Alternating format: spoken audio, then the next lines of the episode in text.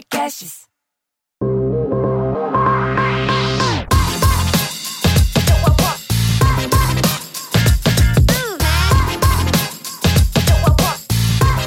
Olá, sejam bem-vindos ao Deep Growth, podcast que aborda com profundidade o crescimento acelerado das empresas. Eu sou Gabriel Costa, mineiro, e tenho comigo aqui a Thay. Oi, Thay. Oi, Gabriel. Oi, pessoal. Hoje a gente tem o imenso prazer de ter com a gente o Rodrigo Bayer, que é sócio na Redpoint, investidor aí super conhecido. Rodrigo, obrigado por estar aqui com a gente hoje. Prazer estar aqui. Muito bom. Antes de começar, eu só queria agradecer aos nossos patrocinadores, é, o Super Coffee, que dá muita energia para a gente conseguir fazer todas as coisas que a gente precisa e que não são poucas. É, a Ivino, que é o e-commerce que mais enche a taça dos brasileiros. E, aliás, por causa dos dois, a gente tem um cupom que é DG, de Deep Growth Podcast, DG Podcast, dá 15% de desconto no Super Coffee, 10% de desconto na Evino, então aproveitem. E também agradecer o pessoal da Startup SC, Sebrae de Santa Catarina, que faz bastante aí pelo, pelo ecossistema e também é nosso patrocinador. Além da Fala Criativa, que apoiou a gente cedendo espaço para gravar dessa vez, então muito obrigada. Rodrigo, é, eu queria começar com uma coisa que pode parecer básica, mas eu acho assim. Eu vejo muitos empreendedores, muitas pessoas falando assim: ah, preciso pegar um investimento, ah, investidor, ah, o pitch. Mas na essência, acho que nem todo mundo sabe como que funciona um fundo de investimento, né? Como que o fundo se monetiza, quais são os principais papéis dentro de um fundo. Então, porque não é, ah, investidor é meio genérico, né? É, existem níveis ali dentro. Então, como que essa coisa se estrutura como uma empresa, assim? O que, que é o fundo de investimento de Venture Capital? Legal. Uh, não, esse é um ponto super relevante, né? Uh, normalmente, a cadeia de financiamento, ela começa com um papel que não é institucionalizado, que não é uma empresa, que é o anjo. Né? Uhum. Normalmente é uma pessoa física que tem dinheiro e tem conhecimento do mercado cada vez mais conhecimento no Brasil, né? No começo a gente só tinha muitas uh, ah, pessoas físicas que tinham dinheiro, mas agora a gente com com as saídas, com o sucesso de empreendedores, a gente começa a ter empreendedores que já fizeram essa jornada e que vêm com dinheiro e conhecimento e que apostam fundamentalmente na pessoa física do empreendedor, porque não tem mais nada para você mostrar nesse começo, uhum. né? Uh, de passo seguinte, você entra no institucional. O institucional, ele normalmente é uma empresa que uh, capta dinheiro de outras pessoas, então vai lá e sim, investidor sabe fazer fundraising, sabe qual é a dor disso, porque ele começa fazendo isso. Ele levanta um, uma quantidade de dinheiro e ele vai investir essa quantidade de dinheiro em várias empresas. Por que, que isso é importante? Porque o investidor ele tem mandato. Na hora que ele foi lá e levantou dinheiro com investidores, foi numa tese muito clara. Ah, eu vou investir em seed ou série A, vou investir em série B, vou investir em hardware ou vou investir em software, vou, não vou investir nisso ou vou investir naquilo. Então, a primeira coisa que você tem que fazer é entender qual é o mandato do seu investidor. Né, de quem está do outro lado da mesa. Porque não adianta você vir fazer um pitch para mim de série D se eu não tiver mandato de série D, eu não posso investir. Eu recebi o dinheiro com um mandato claro. Então, a, essa questão do mandato é super importante dentro de um fundo de venture capital. Ele tem mandato para fazer o investimento que você precisa ou não. Né? Ah, secundária em seed. Meu, secundária em seed, 90% dos fundos de, não faz, né? de venture não faz. Está fora do mandato, é fora da tese. Uhum. Então, a, a gente levanta esse capital, que é um capital comprometido, ou seja, Uh, ele está lá disponível e quando a gente acha um investimento, a gente fala, ah, vamos botar 5 milhões de reais nessa empresa. A gente liga para os investidores e fala, deposita 2% do capital, eles depositam e aí a gente uhum. faz aquele investimento. Ah, então o dinheiro não entra previamente. Não, o dinheiro não entra previamente. Ele, tá, tipo, ele é capital comprometido, uhum. tá? É, inclusive pode dar. Certamente tem casos de problemas aí nessa. Tem, é raro, uhum. tá? Uh, nos fundos mais estabelecidos é mais raro. Uh, mas justamente por isso você tem um problema de mandato. Porque se eu fizer uma chamada de capital né? E não aportar. Que, em algo que é vedado pelo regulamento, que está fora da tese, o cara pode simplesmente não, não aportar. Uhum. Então, uh, contratualmente ele não está obrigado. Ele não está obrigado. Ah, você pega os bancos de desenvolvimento, por exemplo, eles têm um monte de vedação. Ah, você não pode investir em jogo, você não pode investir nisso, você não pode investir naquilo. Se você for fazer um investimento daqueles, eles simplesmente travam e não vão botar o dinheiro. Sim. Então, ah, volta no ponto do mandato, né? Ah, quando você está lidando com pessoa física, né? Quando os investidores de um fundo são pessoas físicas, você também tem problemas aí. Porque, cara, comprou uma casa, não está com capital disponível, ou, ou então ele foi viajar com a família para a Disney e você não consegue acessar. Mas as empresas, as startups, elas têm uma natureza, né? Elas têm pouco dinheiro. Então, a, você está no limite da empresa ficar sem caixa.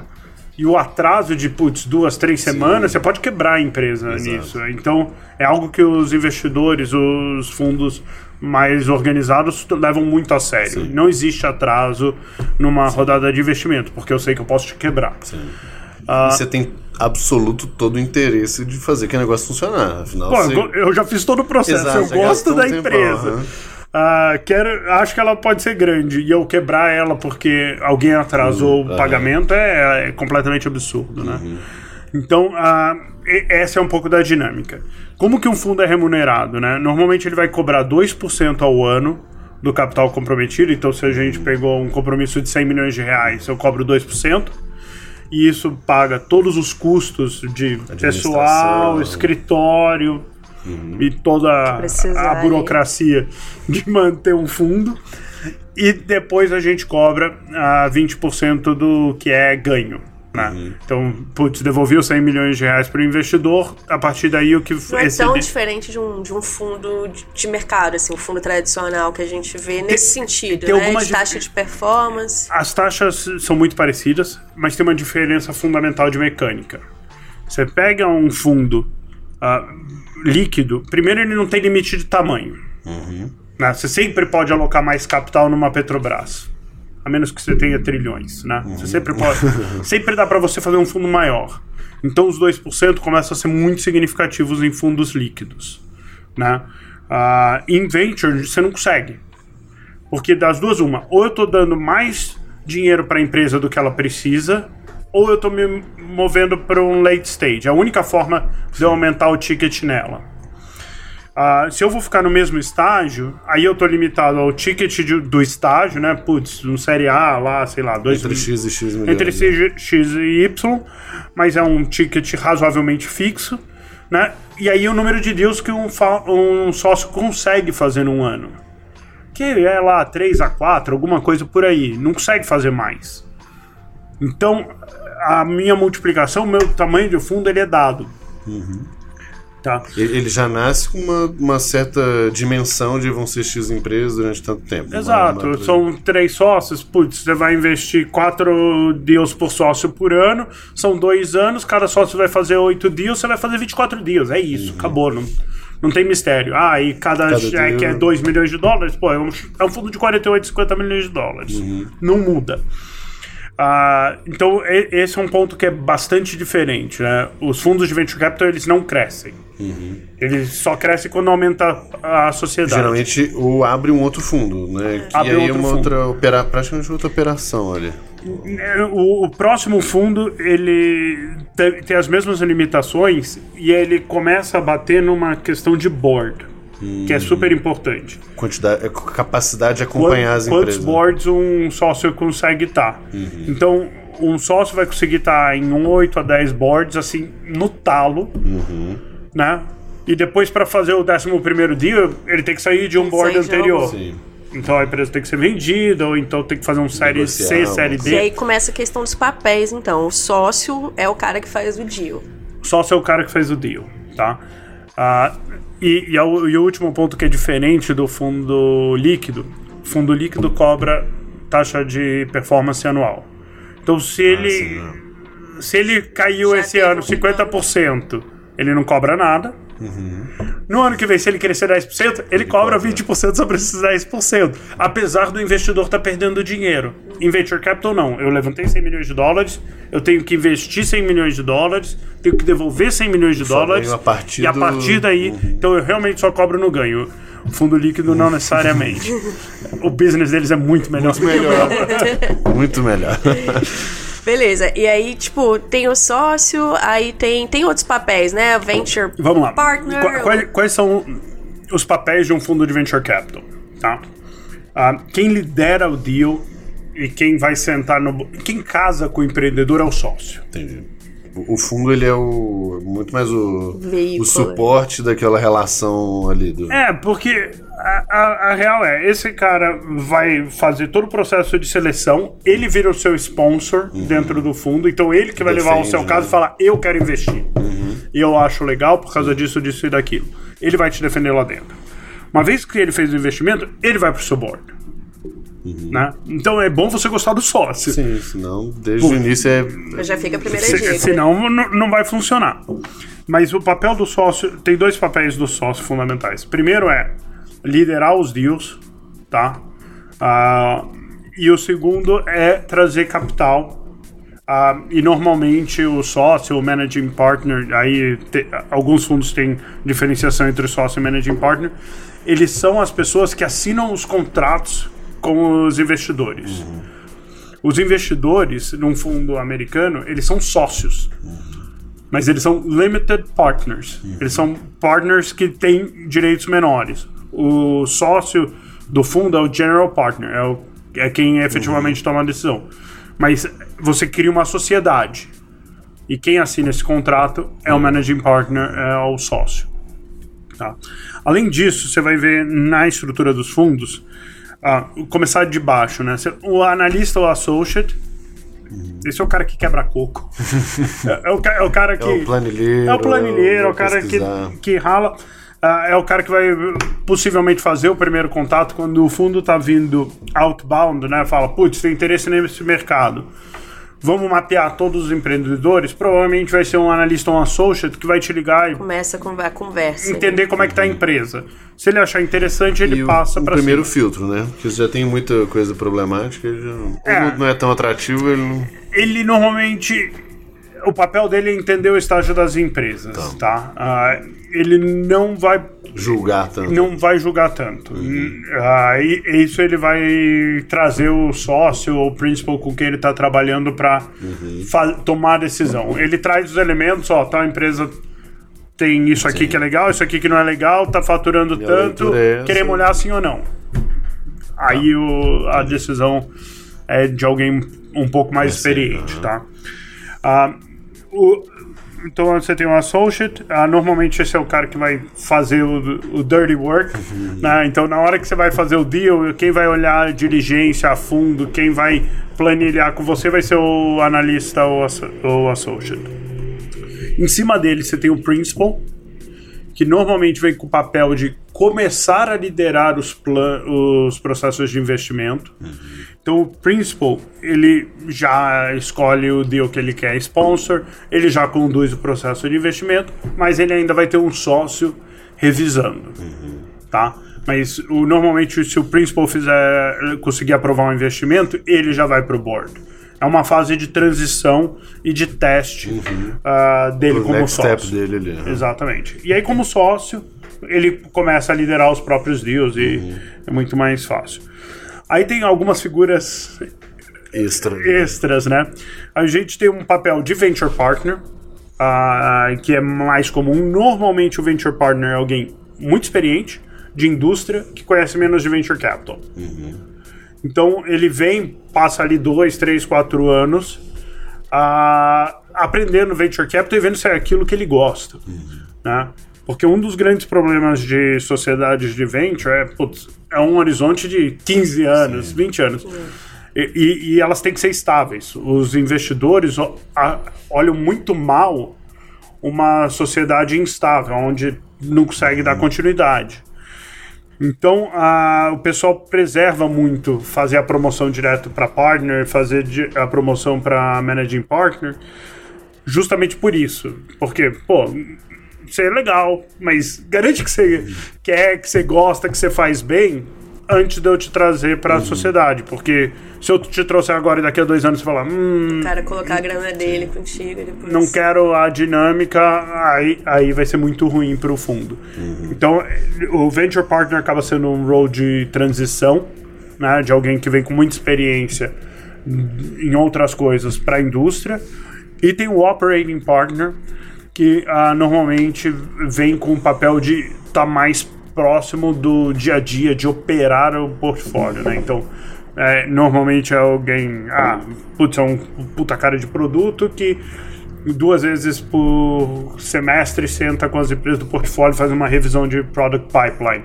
Uhum. Mas são pessoas mais técnicas que não querem entrar no track de investimento, que vêm para aportar algum conhecimento técnico para a empresa. E o Venture Partner, quando ele traz esse, esse conhecimento dele da indústria, ele entra em investimento também?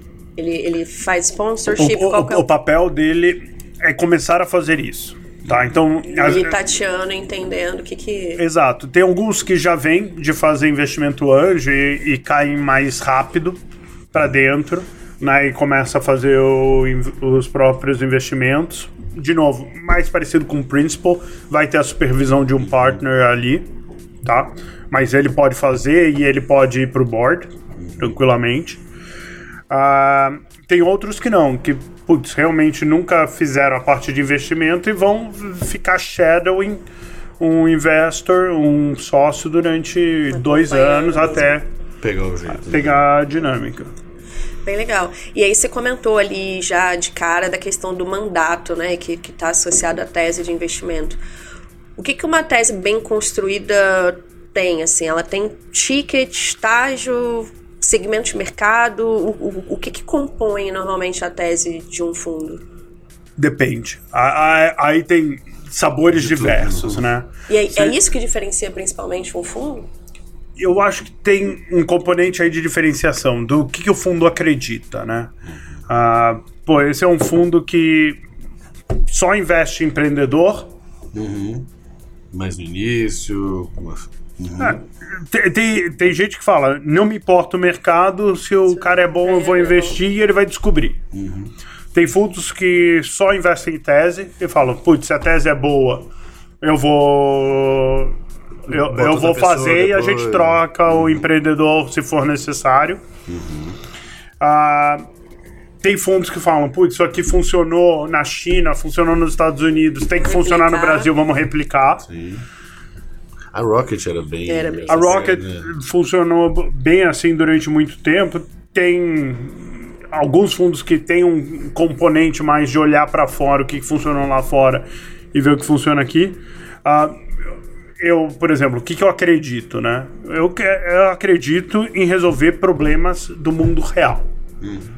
Então, problema grande do mundo real. Você não vai me ver investindo e colocar florzinha no Instagram. Pode ser legal pra cacete. Pode, pode, Sim, dar, pode dar muito dinheiro. Pode né? dar muito dinheiro. Não é o tipo de coisa que eu gosto, mesmo porque eu não consigo avaliar. Uhum. Eu não consigo. É, é, tem um componente artístico, né? Uhum. De putz, acertou o pitch, acertou o marketing, que não é a minha. Uhum. Agora, entender o consumidor, entender o cliente, ver a dor, ver a, como ele resolve isso no mundo real e, e quais são as alternativas para fazer isso com o tech é algo que eu gosto. Então, você perguntar as minhas teses, problema. Quanto maior o problema, mais, mais interessado, mais interessado eu tô. Uh, mas, mas isso são teses completamente diferentes e, e contam um pouco do, do investidor que você vai ter do outro lado. É, tem, tem uma que acaba sendo muito próxima minha, porque foram praticamente todos os RD, que é o pessoal da ABC, por exemplo. E a tese deles é muito em cima de SaaS, SaaS. ainda, né? E, e, e, é interessante porque é menos sobre certo e errado, né? Tanto faz, na verdade.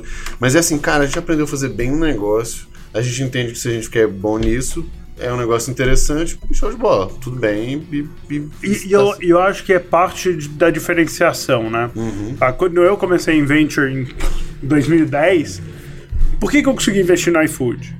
Porque, meu, tinha gente a Mona X, a Mona X disse não, a gente investiu. Era fácil, não precisava ter diferenciação, né? Foi como o Redpoint mesmo? Foi como o Warehouse Investimentos. Tá. Ah, passou 10 anos, o mercado mudou. Hoje você tem players estabelecidos Uhum. e você e, e os fundos que querem entrar e jogar esse jogo, eles têm que criar diferenciação. Porque senão o empreendedor vai lá na primeira opção, na segunda opção, na terceira opção. Se você é a décima sétima, Só Vou- chega o. você tem que apostar que todo mundo que veio em cima errou. É, e- É uma aposta difícil. Agora, se o cara uh, fala, não, peraí, eu vou ser o melhor fundo para SaaS, que nem a ABCD fez, que é muito inteligente. Todos os empreendedores de SaaS vão falar com fundo 1, fundo 2, fundo 3 e com a ABCD. E aí ele sofre menos de seleção adversa. Então, todo mundo que entra nesse mercado tem que achar ali o seu espaço, o seu speech, o seu spin. Para um subsegmento dos empreendedores, você tá entre as primeiras opções. O Edson começou fazendo isso muito bem, o Edson Rigonati da Stella. Né?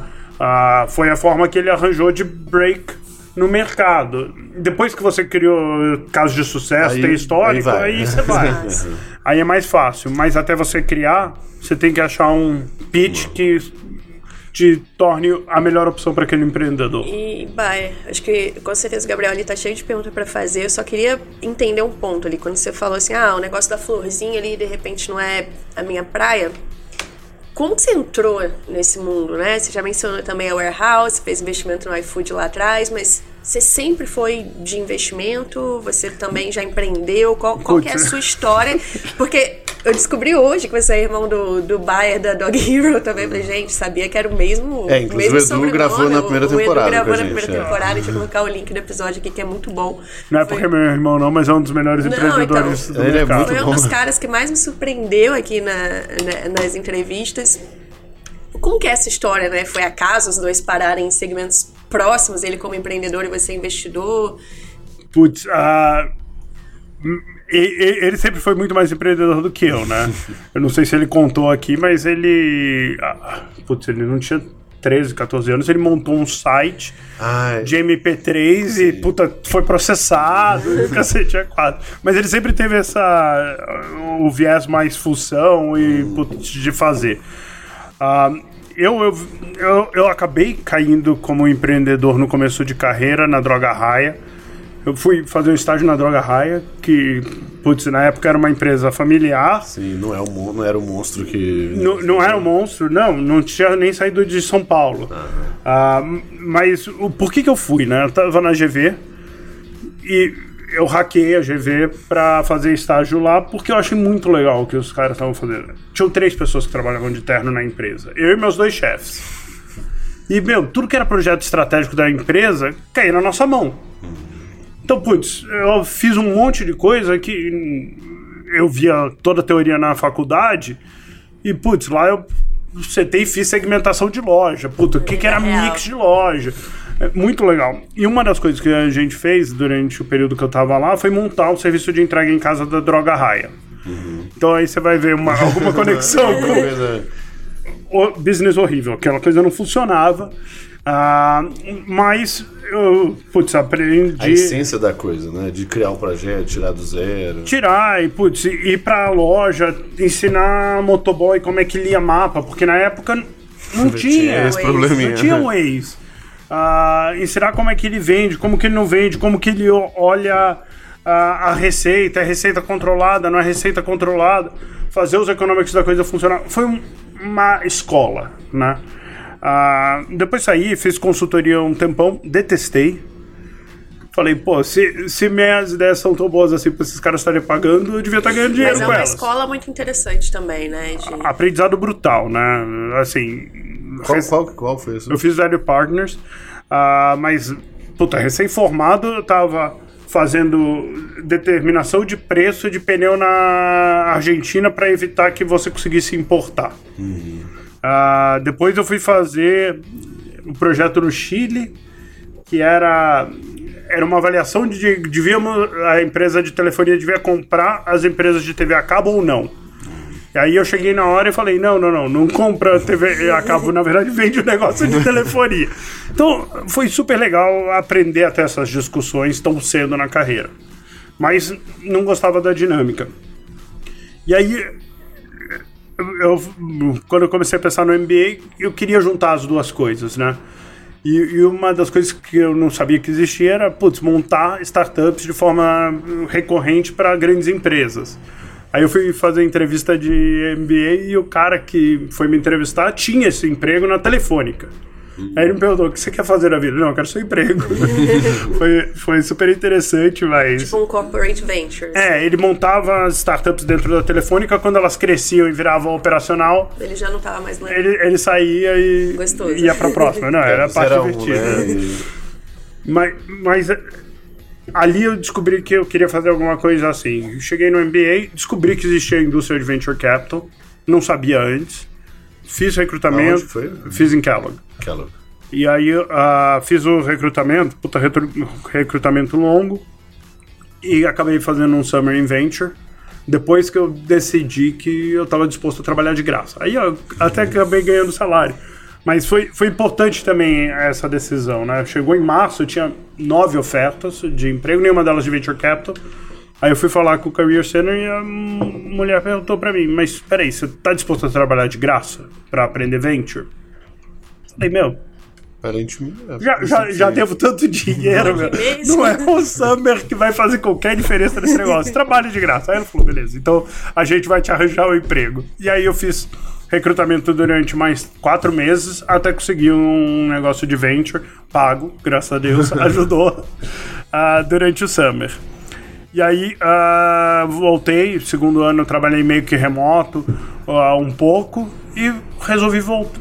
Falei, pô, é, é isso que eu quero eu tinha me achado, né? Era uma indústria que eu gostava pra caramba, gostava da dinâmica.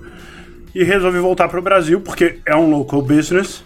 Falei, meu, não adianta nada ficar fazendo venture nos Estados Unidos se eu não quiser montar a minha vida nos Estados Unidos. Sim. Voltar pro Brasil. E não Até existe pelas questões indústria. de, de poder de influência, assim, também, de conhecer o mercado, conhecer gente, conhecer tudo, né? Não só isso, né? Por que, que eu vou falar pro cara do Sequoia que ele vai contratar um brasileiro que não fez computer science nos Estados Unidos, ah, que não conhece ninguém, Que Pra- é, você pra- é uma melhor opção. Eu, é, eu posso ser um gênio, mas. Pô, tem um, um outro gênio que, meu, fez Caltech, depois trabalhou no Twitter, depois trabalhou no Facebook É, e fez Stanford ah, MBA. Stanford. Cara, não consigo me vender e falar que eu sou melhor ah, hire do que ele. Aí eu ia ficar em fundos de second tier. E fundo de second tier não ganha dinheiro. E no Brasil, eu queria fazer isso no longo prazo, então. Aí qual era o ano aí quando você voltou? 2007. Aí eu fui procurar emprego com o Eric de novo. E aí o Eric olhou pra mim e falou: Cara, você é legal pra caramba, mas. Tô eu, Carlo e Fabinho e Igor jogando aqui. Da, ah, da Raia. Não, não, não, o Eric da Mona X. Ah, o da Mono X, tá. Jogando xadrez, eu não vou contratar um quarto cara pra fazer xadrez, jogar xadrez. Aí eu falei, é, make sense, né? Ah, em 2007 não acontecia nada de venture. Ah. Aí eu, eu fui pra McKinsey, aí minha experiência de consultoria foi muito melhor, mas em paralelo comecei a investir com alguns amigos pra provar o caso, né, de que dava pra ajudar as empresas, tive que tirar um ano, tocar uma das empresas, voltei e aí em 2010 a gente montou o que foi o segundo fundo de venture capital do Brasil, a Warehouse. Ah, legal. Muito bom. Só, só uma curiosidade, então você teve duas RD na vida, né? Teve a, a Raia- Drogazil. É que não era Drogazil na É. época, ainda era Droga High. É, Droga High, aí virou. Inclusive o domínio rd.com.br é do, é do grupo, né? A É. gente lá na RD na época que tentou, mas não, não rolou. Não rolou. É, é o Real Estate Online, é caro. legal. isso. E, e 2010 foi uma época que a coisa começou a aquecer. Foi quando eu vendi minha participação da Mentes. Aí já tinha Insight, já tinha, já tinha Tiger, já tinha uma galera olhando pra Brasil e Tinha. a coisa. Tá- Depois, tá- depois deu errado começando. também. Deu, Depois um deu- tempo, deu mas- bem errado.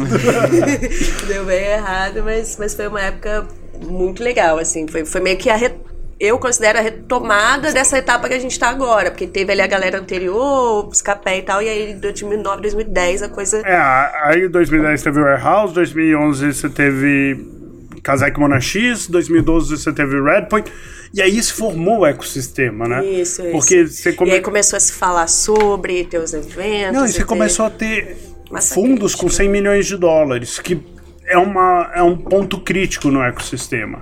Porque se ele não tem 100 milhões de dólares, significa que ou ele está fazendo menos apostas, né?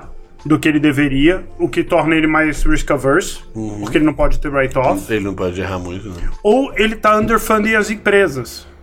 Se ele tiver os 25 empresas que ele tem que ter no portfólio, com um fundo de 50 milhões de dólares, ele tá dando dois. Significa que as empresas não têm capital suficiente para crescer.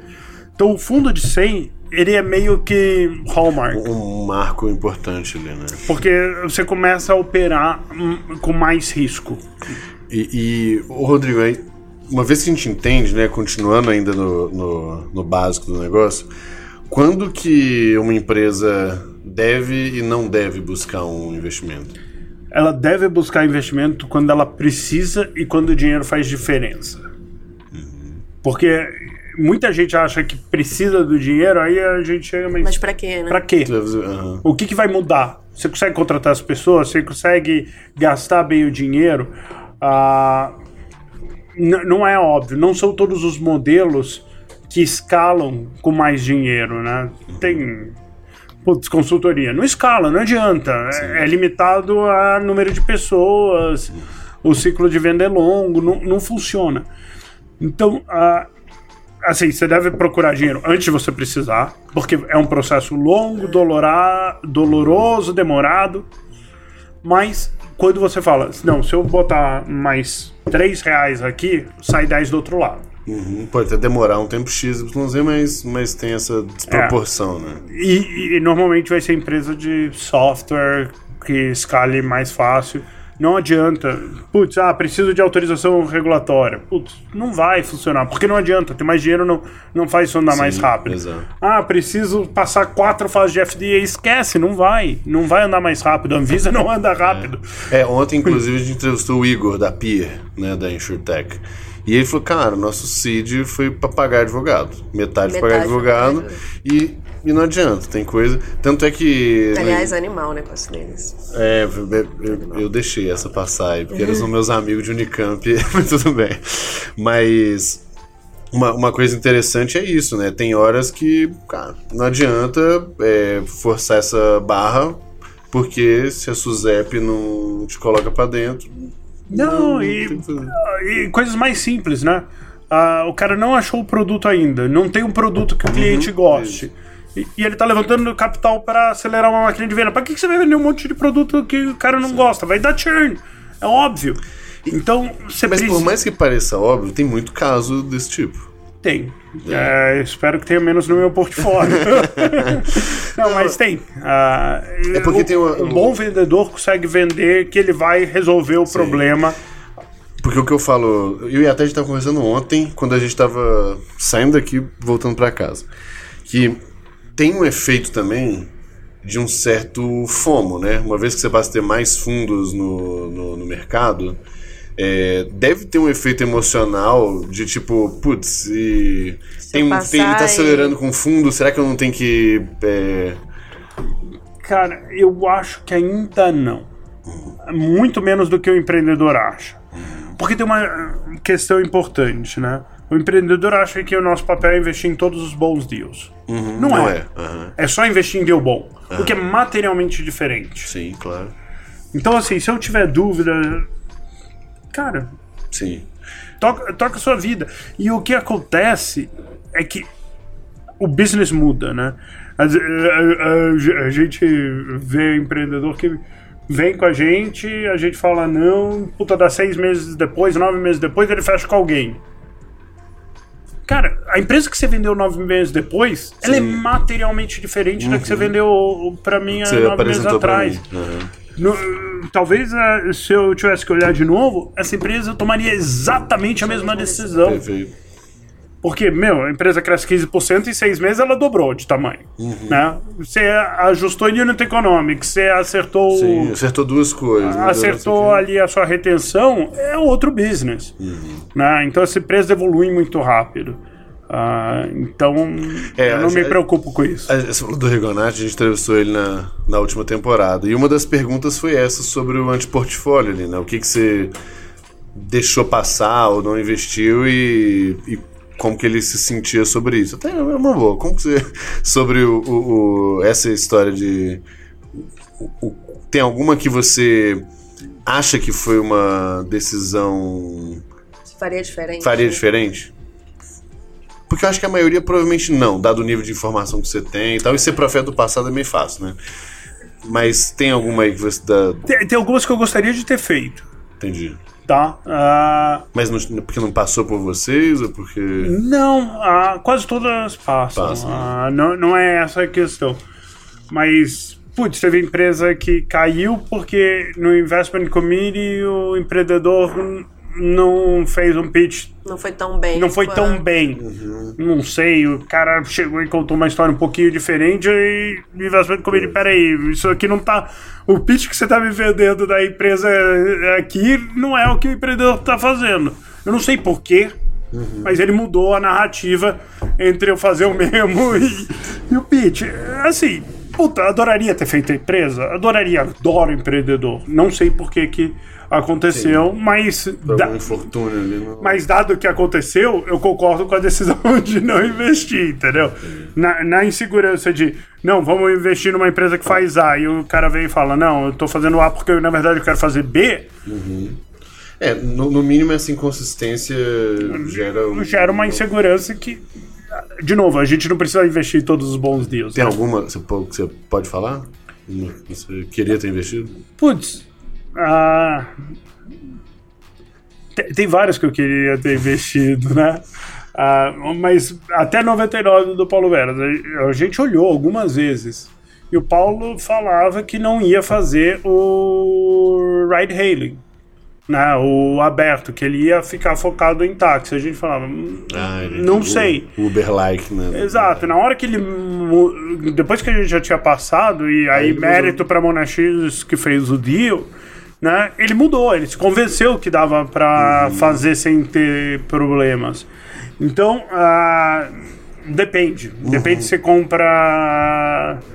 Que, o que pode evoluir ou não. E, e esse talvez seja um dos grandes erros do, que investidores cometem, né? Avaliar pelo que está na frente, né? Não, não pelo que pode, Pode ser, ser. pelo que, que muda. É, mas As empresas ainda, evoluem muito. é, mas ainda, ainda essa história do, do profeta do passado, que eu falo, não adianta ficar chorando as pitangas, porque hoje você tem muito mais informação do que você tinha, e aí Eu baseado acho que nisso- com, com o que eu tinha na época, a melhor decisão foi tomada, né? No, no caso Ah. da 99 e de, de vários outros. Ah. Assim, tem, tem, tem coisas que eu, eu, eu discordo dos, dos meus sócios e de como a gente tomou a deci e da decisão que foi tomada, mas, pô, esse é o processo. Vamos, É o Disagreement Committee. Exato. Ah, tem empresa que a gente botou o term sheet e, putz, o cara falou, por 10% a mais a gente prefere fazer com você e a gente não esticou. Uhum. Tem. Tinha uma racional pela qual a gente tomou essa decisão? Tem. E, e, e adoraria ter feito. Teria valido Teria a pena. valido- Muito a pena. É, do- no fim eu acho que tem um, um aspecto de essa racionalidade que é bem importante, porque senão é, botar emoção demais nesse processo não dá, né? Se- Senão você fica se martirizando. Exato. Assim, a gente não vai acertar todas. Ah, pô, eu tenho um portfólio do Fundo 1 que vai acabar. São 36 empresas, vai acabar com 6 unicórnios, 7 É unicórnios. mesmo. Caramba. Ah, assim, não dá pra dizer que, Que foi ruim. que é né? ruim. É. É, é completamente outlier da média. Ah, gostaria de ter 36? Lógico. Boa. E, e- e aí você contando um pouco, a gente discutindo esses casos ali do, né, do anti-portfólio, do que você não investiu, gostaria de ter investido. Gente queria entrar um pouquinho no racional de alguns investimentos que você fez. Claro. né? É, porque aí, de novo, olhando para trás, fica meio óbvio, as empresas estão tão crescidas, estão indo bem. É, mas se você voltar no tempo, o que, que fez você tomar a decisão naquele momento, você e, e os outros partners ali do fundo, é, começando pelo Olish, assim. é, que, é um, que é um caso que está em evidência agora, É. então se você puder falar dele, e aí de repente você escolhe mais um aí pra você Claro. contar também. Não, o, o, o lixo é uma história engraçada, né? Porque foi o deal mais rápido que a gente já fez. Do pitch a dinheiro na conta foi três dias. Mentira. E contado assim, parece que a gente é o gênio.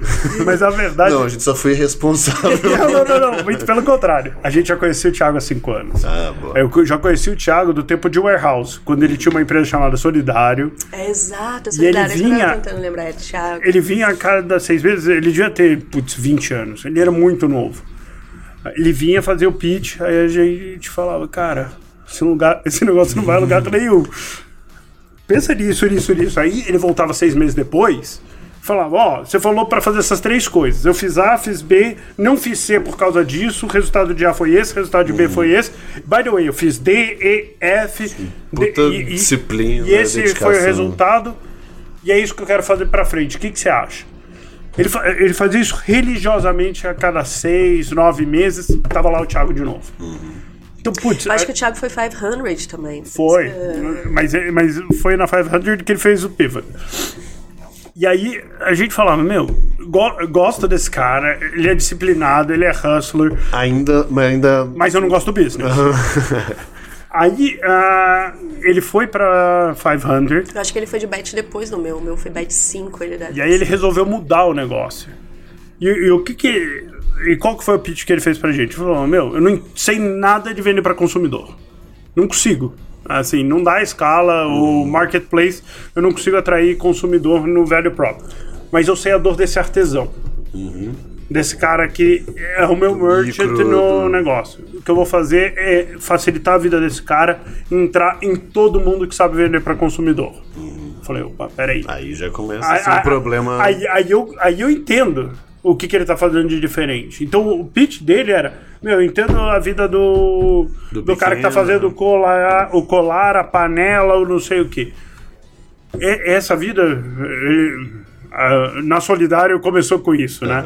Ele começou fazendo isso offline, depois ele foi fazer no shopping center, depois ele foi fazer dentro do Walmart. Aí ele falou: não, putz, online, eh, offline não vai funcionar, eu vou pro online e criou a Solidário. Então, era um cara que conhecia muito profundamente a vida desse, desse artesão. E ele falou: eu vou facilitar a vida dele, botar aonde tem fluxo, aonde tem tráfego, aonde tem demanda. É- Era, era esse o pitch de Olist, e fazia muito sentido. Por mais que existissem menos marketplaces na época, né? Você devia ter o Mercado Livre já Não, você tinha o Mercado Livre, você tinha B2W, você tinha o próprio Walmart. B2W já estava como, que já- como tinha. como marketplace. E depois vem a Amazon, né? Que pra... A Amazon ainda é Magazine pequeno, Luiza, né? né? Ah, mas o. É que você vê. É, a, a tendência estava estabelecida já, era uma questão de. É, lá fora também. você olhava e todo mundo tinha aberto o marketplace. E aqui no Brasil era difícil, puta, era, um- era difícil pra cacete. O cara conseguiu o contrato com a B2W, aí a B2W não queria atender porque o cara era muito pequeno. Tá, Tanto que foi. come- são evoluções que o empreendedor faz, né? Ele começou simplesmente listando o cara na B2W. Aí ele falou, putz, ninguém consegue listar na B2W porque o cara não tem o contrato. Ele falou: quer saber de uma coisa? Eu vou fazer a loja. Vai ser a minha loja. Eu vou. Porque eu faço um lojão, faço um, Faço um lojão. e aí eu boto todo mundo dentro. Então, marketplace dentro do marketplace. É, mas é exatamente isso que, que é o list, né? Aham. E aí os marketplaces começaram a ficar super satisfeitos, porque eles não queriam fazer Não queria a gestão desse cara muito pequenininho. E Uhum. na hora que ele agregava a venda desse cara em 5, 6 canais diferentes, esse cara já não era mais tão pequeno. Sim. Ele vendia 15 pau na- no Mercado Livre, 15 pau na B2W. Na hora que você agregava, não, pô, pra Olist ele era um cliente de 100 pau. Então, ah, foi assim que começou. Né? E foi assim que foi feita a evolução. Aí na hora que ele fez o pitch, a gente falou, pô, conhecemos o cara. Agora faz sentido. Faz sentido o play. A gente não conseguiu achar nem. Resiliente ele é, né? A- a gente Até hoje conseguiu. continua vindo aqui. O cara é assunto. Não, e. Então vamos lá. E a gente investiu pré-lançamento. Ah, que, é- que é diferente do que vocês costumam fazer. É, mas, mas porque a gente estava convencido da tese e, e conhecia o empreendedor. Aí tem outro episódio interessante com o Olist, que foi o Série A. A gente viu o negócio começando a funcionar, tava crescendo, puta, puta rock steak, a gente falou, meu, esse negócio vai explodir.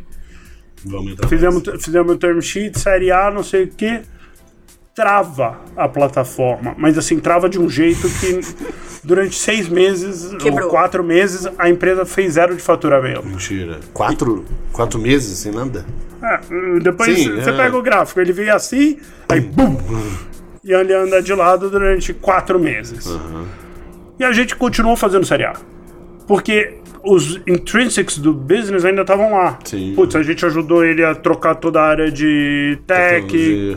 É- Mas foi um Quanto de processo doloroso. psicólogo tem ser investidor? Porque eu imagino que esses Ah, momentos. pe- pergunta também. pro empreendedor. Não, te- te- tem um aspecto grande. ah, principalmente num caso tipo o Thiago, que é um single founder, né? Ele não tem com quem chorar tem as com quem pitangas, né? Ah, então aí, aí a gente acaba sendo mais próximo, né? Ah, putz, pra algu- uma estrutura lá RD que tinha um monte de founder, é, muito mais fácil. Pô, o Eric senta com o Gui, senta com o Gui e vai. Ah, então depende um pouco, mas tem um componente grande de. Não, calma. O mundo não vai acabar. Ah, a gente consegue passar dessa e vamos lá. Não é fácil, não. E, e, porra, muito, muito massa. E aí, vendo o negócio que virou, quanto tempo demorou aí entre o que, uns cinco anos? Putz, não. É, é um sucesso instantâneo depois de muito É. tempo. Eu acho que a gente investiu lá em 2014, final de 14, Gente, começo eu de tô 15. ficando bem velha, eu acho. Ah, não, a gente tá ficando velho. Porque eu lembro da Solidário ainda. De, tipo, É. Mas Boa. E A gente tem que começar a encaminhar aí pro, pro final também, pra respeitar. Eu falo pra caramba, né? Não, cara, tô- a Ah, é gente tá que tem amando essa 200 temporada porque aqui. a gente tá, tipo assim. Tá fluindo muito. É papo que a gente quer ter com gente que a gente quer ter. Então, se deixar, vai. Mas eu acho que a gente. Quanto tempo tem de gravação? 46. 46, não, então dá pra tá. mais umas duas. É, tá bom, vamos lá. V- vamos discutir uma segunda empresa. Alguma outra. Algum outro case aí legal de, de vocês. Assim, ah, uma- um dos melhores pitches de por que, que a empresa fazia sentido foi bem fácil na época, né? Ah, o ponto, na verdade não bem fácil, quando ele virou Creditas, tá? Bem fácil era, era um pitch interessante de, putz, a gente tem um- uma taxa de juros absurda porque ele fez comparar os produtos. Ah, parcialmente verdade. Na hora que o Sérgio pegou e hum, pegou esse mesmo problema, né, dos juros e olhou sobre o outro prisma, que é, putz, aonde que os brasileiros estão tomando crédito, aí a história mudou, né? Porque o problema do Brasil é que a gente toma crédito caro. A gente toma crédito de cheque especial, cartão de crédito. A nossa base de secured loans é era muito baixa, ainda é muito baixa. Né? O, o brasileiro tem pouco mortgage, tem pouco ah, home equity, que são ferramentas que diminuem muito o risco de quem empresta e despenca a taxa o média. cai. Pô, o cara trocar um cartão de crédito por uma por um home equity, né? Pô, ele sai de 15% ao mês para 15% ao ano, faz todo Muita sentido. E, e, by the way, ah, na hora que a gente olha, a maioria das casas no Brasil são quitadas. Elas essa- não estão financiadas. Até pra explicar, né, Rodrigo? Na prática, é, em vez de você ir lá no e pegar um cartão que é aquela, aquele absurdo, você tem uma casa que você comprou e garantia. fala, ah, beleza, minha garantia é a, casa. É a casa. E como tem um negócio muito mais sólido que o cartão que é baseado num risco e, calculado, estimado e tudo mais. Fica muito mais seguro, você fica muito mais seguro, você pode você diminui a taxa. A Não, lógica e é você tem um problema no cartão que é o seguinte: o cara que pega o- a taxa de juros, a taxa de juros é tão alta que o cara que pega, ele vai defaultar. Sim. Assim, é, é muito difícil o cara sair de 15% de juros. Claro. Mas se você baixar para 7, 8, ainda vai acontecer isso. Uhum. Só que aí você começou a atrair os caras que vão rodar no cartão. Sim. Perfeito.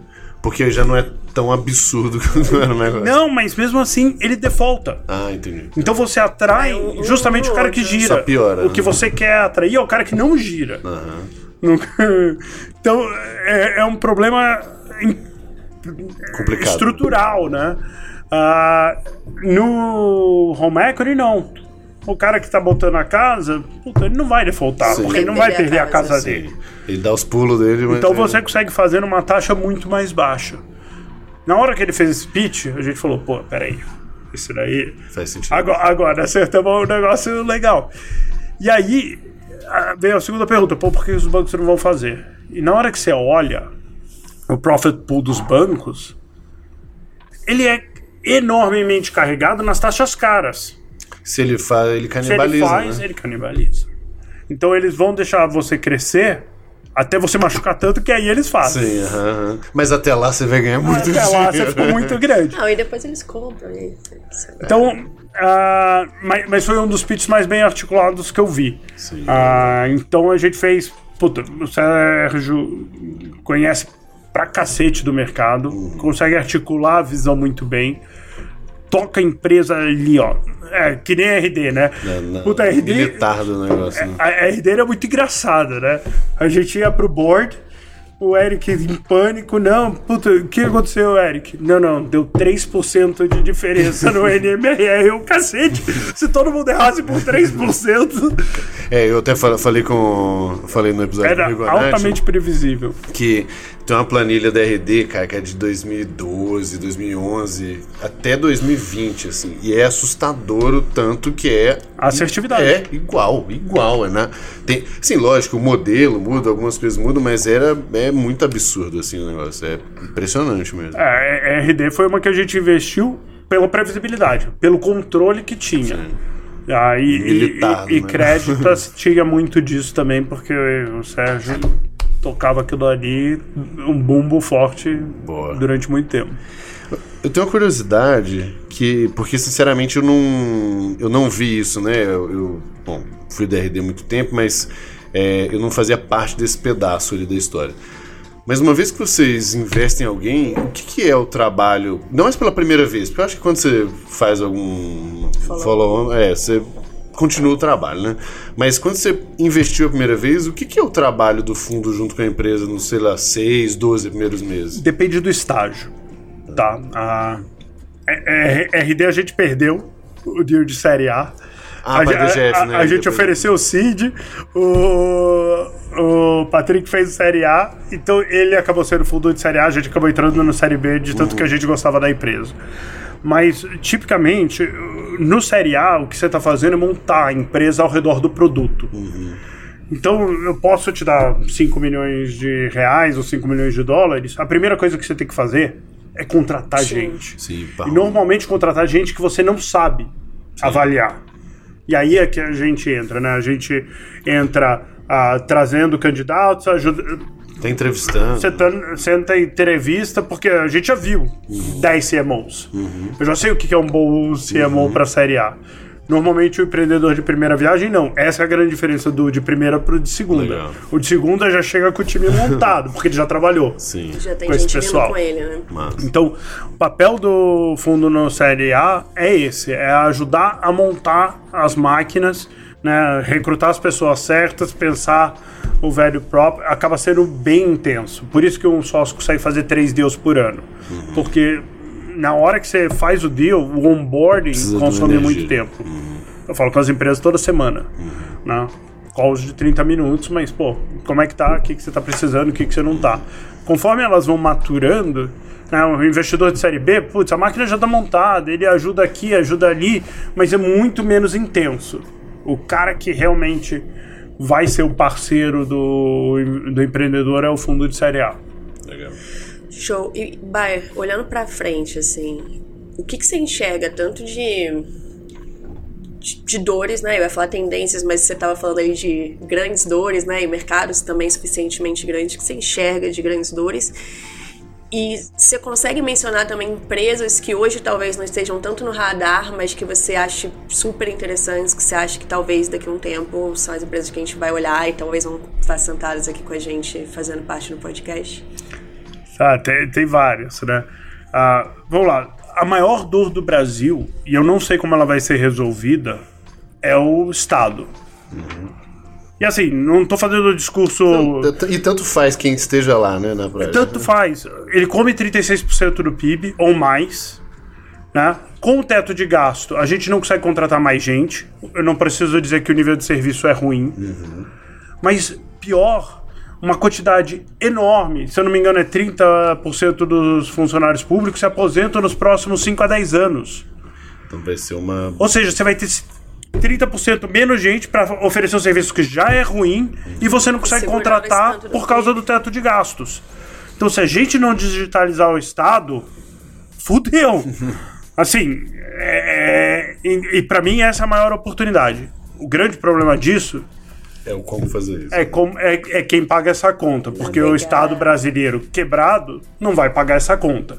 Mas todo mundo que consegue, ah, MOL, por exemplo, que está tirando processos do judiciário, né? Nosso judiciário é o maior judiciário do mundo proporcional ao PIB. A gente forma mais advogados no Brasil do que todos os outros países do mundo juntos. Caramba. Tá cagado tá errado. E o nosso judiciário é um lixo. Leva anos pra decidir qualquer coisa. Então, assim, tirar, evitar que entre no judiciário, evitar que você tenha que entrar nas prefeituras, nos estados, na burocracia estatal é fundamental para diminuir a carga e permitir que o estado se digitalize. Então, tem várias iniciativas que vão tangenciar isso. Para mim, o grande problema é quem paga a conta. Eu não sei quem paga essa conta. Mas é- essa Isso precisa acontecer. precisa momento. acontecer. Você não vai deixar 220 milhões de pessoas sem governo. Então, de um jeito ou de outro, Vai isso vai ter que ser re- resolvido, né? Ah, mas tem outros, né? Ah, vamos lá. O que, que dói na vida das pessoas comuns? Porra, transporte público. O cara mora no Tatuapé ou sei lá onde. Ah, leva duas horas e meia pra chegar pra trabalhar aqui. É um absurdo. O cara perder cinco horas da- do, Do dia, dia útil dele. dele dentro de um busão que nem sardinha. A gente tem que achar soluções melhores pra isso. Se o Estado não vai colocar o metrô e melhorar a qualidade, como é que a iniciativa privada vai fazer isso? Como é que eu vou viabilizar que esse cara venha de um serviço a la Uber? Por isso que a gente investiu em LEDs. Ah, então, é só pegar. Problema não falta no Brasil, né? Ah, toda a parte de putz, burocracia, você tem docket fazendo. ah, mas o que eu acho que vai ser mais relevante nos próximos anos para Brasil vão ter todas as startups que resolvem Brasil, tá? E são legais, mas eh, provavelmente mais parecidos com o que a gente viu nos últimos 6, 7 anos. Né? No começo a gente viu muito copycat de empresa americana. Puta, eu vou fazer pets.com para Brasil, vou fazer isso .com para Brasil. Muito e-commerce. Depois de, sei lá, 13, 14, que a gente começou a ver Jim Pass e essas coisas, a gente começou a ver gente resolvendo problemas brasileiros mas também com, como Jim Pass, Pipefy, ah, a gente começa a ver empresas, Rocket Chat, começa a ver empresas globais. Ah, então, quem que eu aposto aqui que é aquela empresa que ninguém nunca ouviu falar é Pismo. Assim, Pismo. Pismo. Ah, o que eles estão fazendo é trocar o core bancário. Ah, eu vi, eu vi no. no Assim, é muito animal o que os caras estão fazendo. Porque todos os bancos sentam em mainframes da IBM da década de 60. É, e, e não é exagero isso, né? Não é exagero, não. verdade. O cara vai lá e constrói um data center de alguns bilhões de reais para botar mainframe. E, e, e aí ele não consegue competir com o Nubank. Aham. Então o que, o que a Pismo fez é criar uma infraestrutura que permite aos grandes bancos e, e grandes fintechs também sair desse legado e andar 45 anos para frente em tecnologia. Para ser competitivo com o Nubank, com o N26, com, Uhum, com com todos os challengers que estão vindo por aí. Que massa. Então, e isso não é Brasil, isso é global. Sim. A tecnologia super referendada globalmente. Eu acho que a gente vai ver mais desses casos. Muito foda. Vamos correr para o nosso fim aqui? Não falta pergunta, mas tudo bem. Vai por toda, todas faz essa. umas no extra aí. Galera, Boa. quem quiser ter acesso ao extra, conteúdo extra do podcast, mais aula, cursos, comunidade, uma pancada de coisa, é só acessar aí growthleaders.academy que vocês vão ver as informações para poder fazer parte da GLA.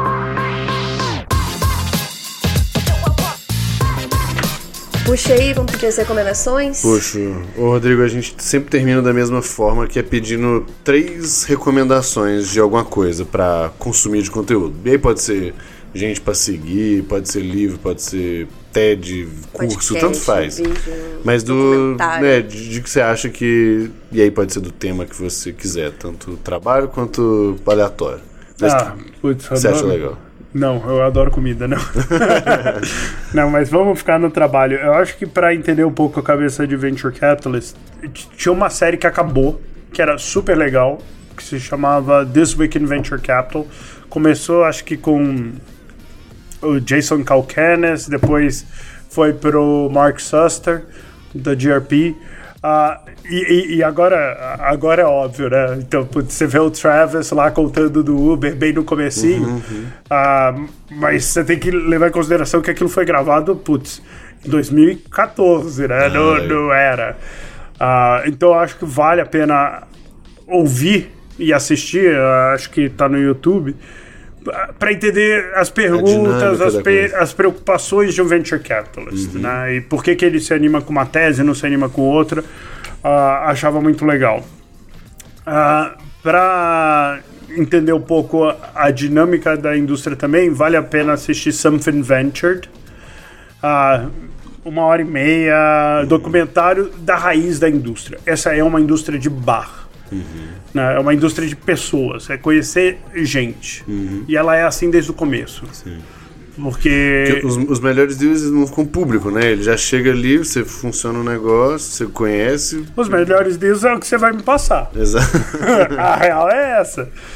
Ah, ela- eles não vão pro marketplace. E acho que para contar um pouco desses networks de, de tech, né?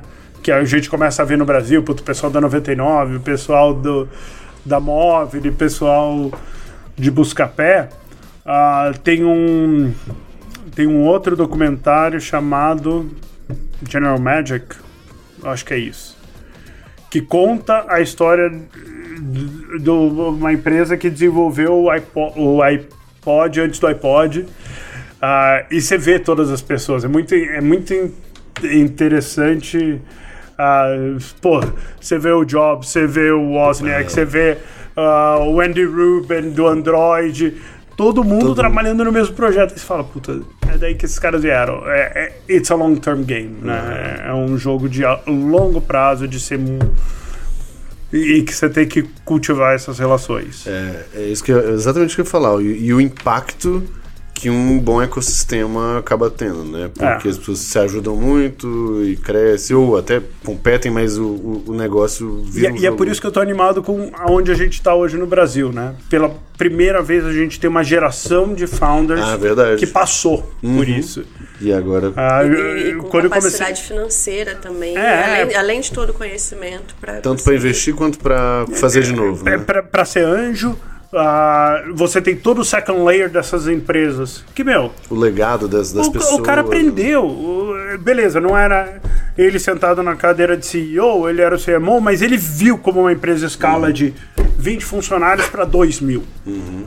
Ele, s- ele sabe quem é o CTO bom, ele sabe quem é o CMO bom, ele sabe quem é o Head of Sales, e ele chega mais pronto para falar: "Ah, beleza, agora eu vou fazer o meu.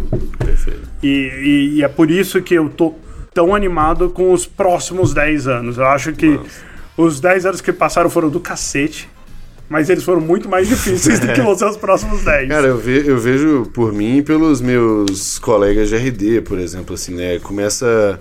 é, especialmente os que estavam no início, assim, o, o, o aprendizado que o negócio gerou, as pessoas que a gente conheceu, é, e agora começa. Tem um que tá empreendendo aqui, aí o outro que se juntou com o outro. Fora o dinheiro que vai entrar na sua conta, né? Olha, na minha conta vai ser bom, mas vai entrar. Vai ter gente aí que vai entrar ma- Eu muito falei, mais. cara, que eu nem parei pra fazer essa conta de quando eu não fui, É. porque senão eu ia ficar muito deprimida. Não, nem, fa nem faça, não vale a pena. Cara, pô, super obrigado, papo super legal. Acho que, especialmente pra mim, é, é, apesar de familiarizado com algumas coisas, pô, tem muita coisa que ainda preciso evoluir, até pra gente entrar no seu portfólio aí daqui a pouco, né? Quem sabe daqui a uns aninhos a gente. Bora lá, passa a mão no telefone. Show, obrigado, Obrigada, velho. Maicon, Abraço. imenso. Valeu, pessoal. Valeu, gente. Tchau, tchau.